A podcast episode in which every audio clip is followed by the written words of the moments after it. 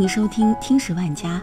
今天和你分享的文章来自公众号“他刊”，作者歌人，题目是《小欢喜里的桃红》，不就是典型的中国式亲妈？记得之前腾讯发布过一个数据调查，显示，在中国有百分之五十二的子女屏蔽了父母的朋友圈。他们出于各种原因拒绝让自己的父母知道并干预自己的生活，也基本拒绝了沟通交流的可能。当然，更严重的还有，有些孩子跟父母之间好像就是水火不容的仇人，压根儿就无法共同生活。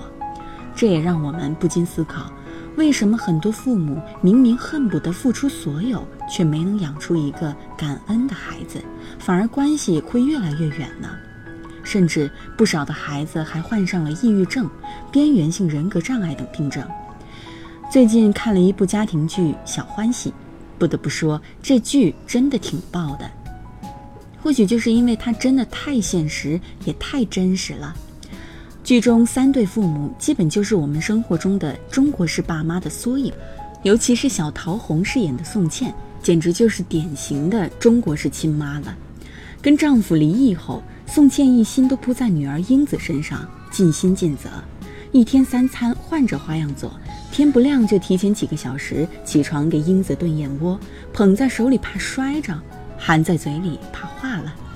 但同时对孩子是百分之百的依赖和占有，日常的对话就是：“你是妈妈人生的全部，是妈妈身上掉下来的肉，妈妈最爱的就是你。”宋茜把人生的全部意义和压力都寄托在了自己的女儿身上，在对英子的学习和生活方面，管教严苛到近乎变态。这个被全部隔音还安装了监控窗的学习套间，真的不恐怖吗？这像极了福柯笔下的全景式监狱，你的一举一动都时时刻刻的被监控着。在宋茜的眼里，考第二都是丢人的，没希望的。永远是打击式教育。不光如此，宋茜性格还十分的要强，占有欲和控制欲极强，情绪敏感不稳定。她和女儿的日常相处模式，就像电影院里的这段争吵，以爱之名两败俱伤。她真的爱女儿，但也真的不考虑她的感受，在自以为是对女儿好的同时，也让她背负上了道德包袱。没错，对孩子付出最多的是他，可同时很多时候他的付出又属于自我感动式。大家感受一下下面这段对话，真的是步步紧逼，让人窒息。宋茜和英子这对母女让一众网友都看到头皮发麻，因为代入感真的太强了。在父母的眼里，孩子是不能有任何的情绪的，但凡生气了或是不说话了，就是给脸色看。大人可以各种言语攻击，可以摔碗砸门，做孩子的只能是小心翼翼。一切都是因为我辛辛苦苦把你养这么大，我所做的一切都是为了你，你凭什么还要这么对我？却忘了每一个孩子也应该都是独立的个体，我们应该教会他们成为一个在思维和行为上能够独立自主、负责任的成年人，给予充分的空间和尊重。而不是谁的私有物或者复制品。还记得网上有一个特别搞笑的段子，父母们也是挺奇怪的。小时候不让出去跟朋友玩，长大了又嫌你孤僻；小时候一做家务就被吼去学习，长大了总被吐槽。这么大了，连个屋子都收拾不干净。对孩子早恋围追堵截，一毕业了就开始疯狂催婚。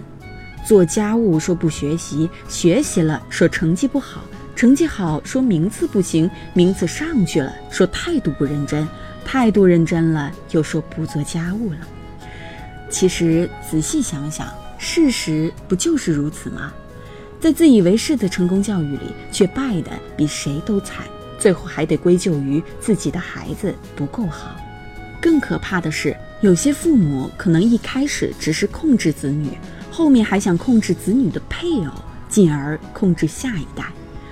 控制欲极强的朱雨辰妈妈就曾表示，会干扰儿子的每一段感情，这难道不可怕吗？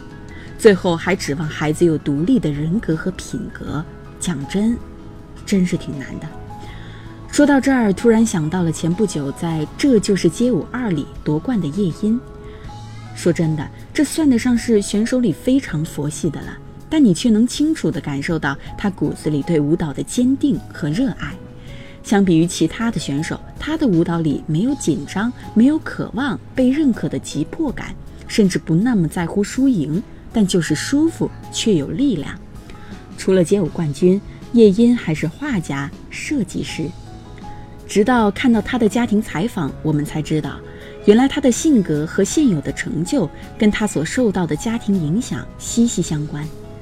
虽然他们的家里家具简朴，家电陈旧，却处处都充满着温馨和爱的氛围，不会很追求物质，更多的是心灵上的满足。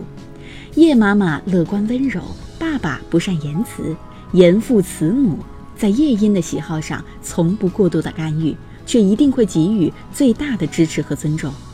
他们对叶音从不讥讽嘲笑，中肯的评价里带着难以隐藏的爱和包容。叶音从不必纠结是选择跳舞还是选择画画，他只知道只要在自己喜欢的领域尽力做到最好就够了。比起叶音的成就和成绩，我想更多的人是羡慕他的家庭成长环境。原来从小被好好爱着的人，长大了是这样的温暖。和优秀，都说父母与孩子的关系是一场缘分，更是一场修行。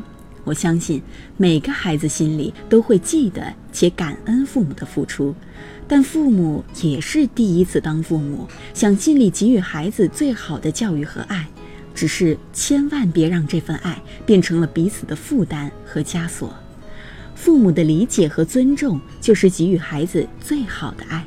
希望我们以后不会成为自己讨厌的父母，而是孩子的榜样。也希望每个家庭都能相互理解，一起成长，让爱成长。好啦，这就是今天的节目，感谢您的收听，我们下期再见。